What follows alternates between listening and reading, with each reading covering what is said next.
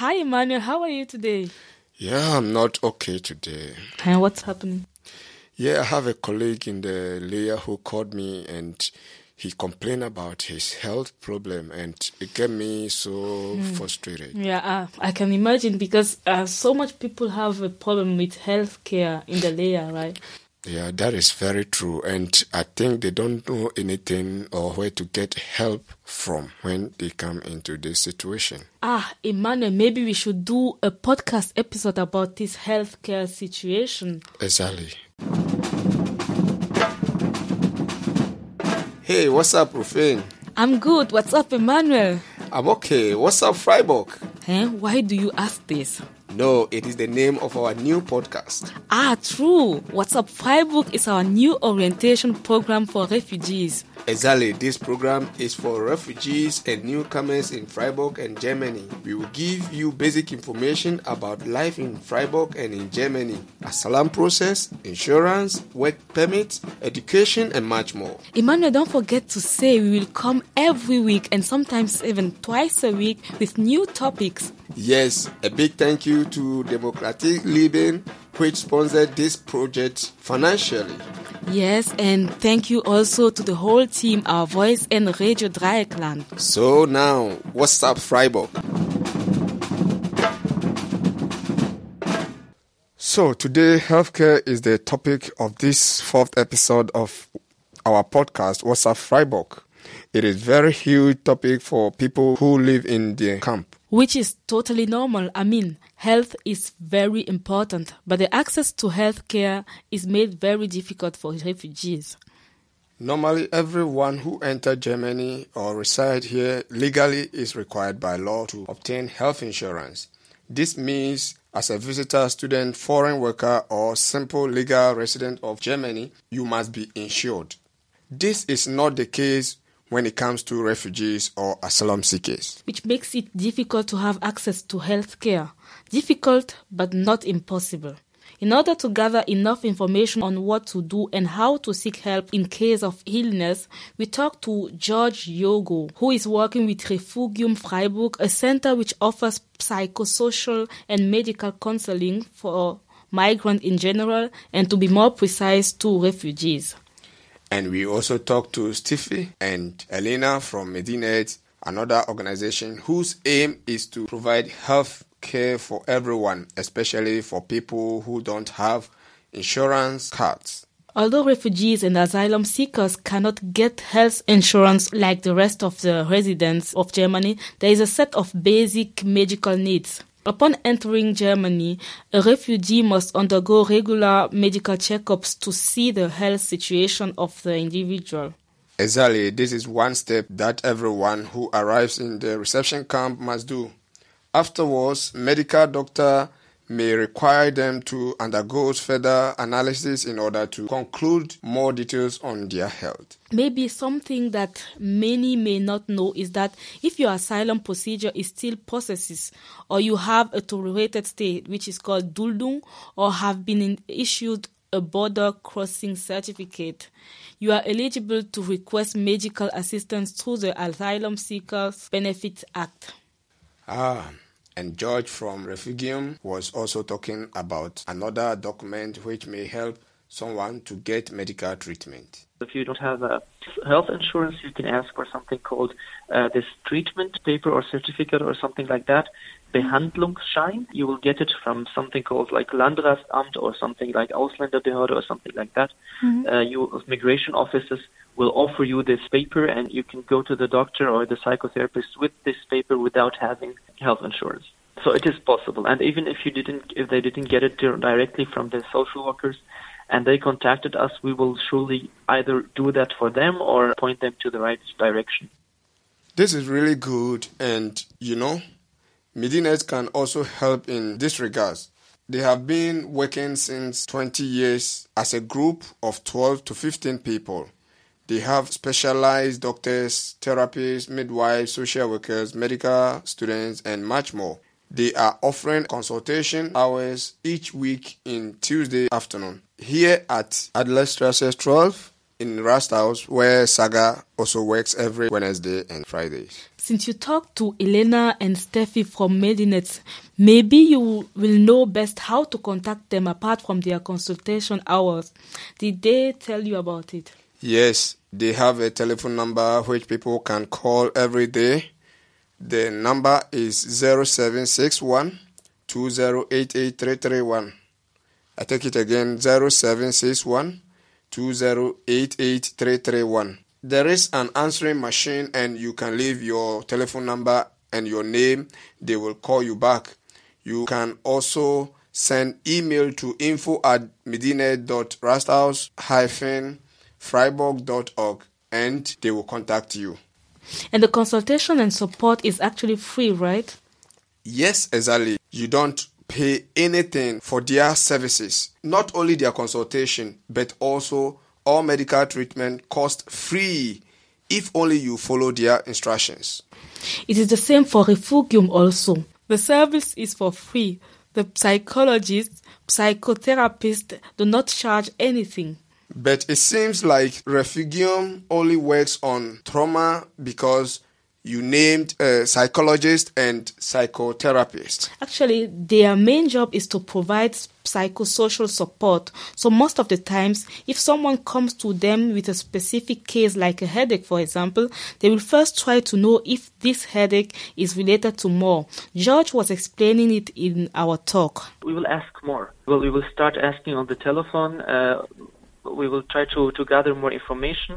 We won't just dismiss the case. They will go to the ground. They'll try to, to get as much information as possible. Mm-hmm. I, I can guarantee that that if you called us and we have your phone number and we felt the slightest need that you need help, we will we will either try to get as much information as we can on the telephone or we will call you back or we will get some some information about where you live and maybe contact the social worker and try to help you with mm-hmm. them. I really like this concept so no one is left behind. Exactly. And after this phone call, the person can get an appointment at their local in Adelhauser Straße 8. There, you can have a talk with a social pedagogue or a psychotherapist. They are the one who then, after a longer conversation with the person, conclude if the person needs a psychotherapy or not. It is important to mention that people sometimes need to wait until they get a psychotherapy. It is not just for refugees, but in general in Germany, people can wait up to six months to get uh, psychotherapy. But at Refugium, it is less. One can wait until two to three months Yes, and that might actually be a problem for people who live in the first reception camp because they might get transferred to another place, and refugium does not have a big impact on that. So, in, in this special case, first arrival camp, refugium, mm. our center uh, doesn't isn't really involved. But of course, if the if the case is has evolved or has been uh, maybe worsened, and the person is, is staying here in in Freiburg. Um, and as they contacted us, we will of course uh, offer any help we can. This is actually a pity because many people in the first reception camp suffer from mental health problems. It is mostly triggered by their journey. Yes, but not only.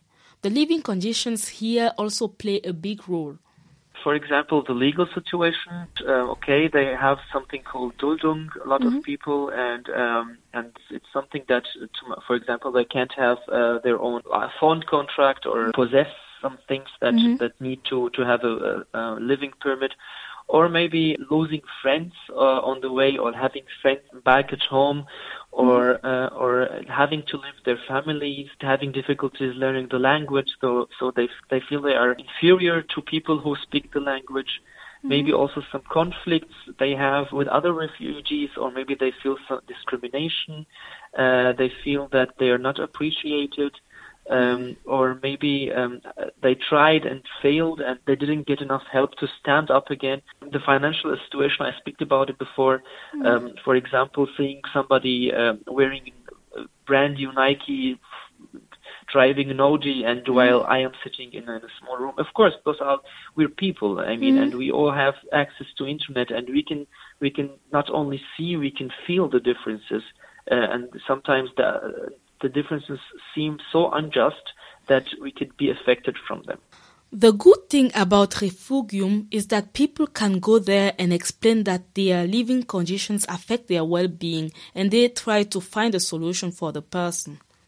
That a person can go there and say, I have a problem with my with the living situation I have and somebody will help you and they will say, Okay, this living situation actually affects my my psychological well-being and they will tell you okay you can we can we can book another appointment with with our colleague on the other room and you can come and speak with them. And if it is necessary also we have psychiatrists. So psychiatrists mm. are the people who give medications. And if it's needed also they are there. We um, if, if there is a, a need and the psychologist or a psychotherapist or psychiatrist see um, uh, see need to to to to change location, uh, they will instantly, almost instantly, uh, mm-hmm. Uh, just uh, write that. This is actually great. It means that people can get transfer with their help. Yes, but not everyone. The case must be serious and they cannot write the note for everyone. If everybody got got a paper from a psychologist or psychiatrist that they need to get out and go somewhere else, mm-hmm. then the courts will just stop responding. So, uh, so this is why the psychotherapists do actually go in details before mm-hmm. they write such a paper, mm-hmm. and because it's also in the interest of the refugee that the paper that has been written for them is actually strong enough that a judge would say, yes, I can see that, and, and I have this uh, this paper from the psychiatrist, and okay, I don't see any other way. You will have to go somewhere somewhere mm-hmm. else. I can understand this. However, it is good opportunity for refugees to get medical treatment. Do you know which number to call if someone want to read them? Yes, it is 0761 7903 2300. I come again 0761 7903 2300. One can get consultation in German, English, and French, and they also organize translators for other languages. That is great. You know the difference I noticed between Refugium and Medinet?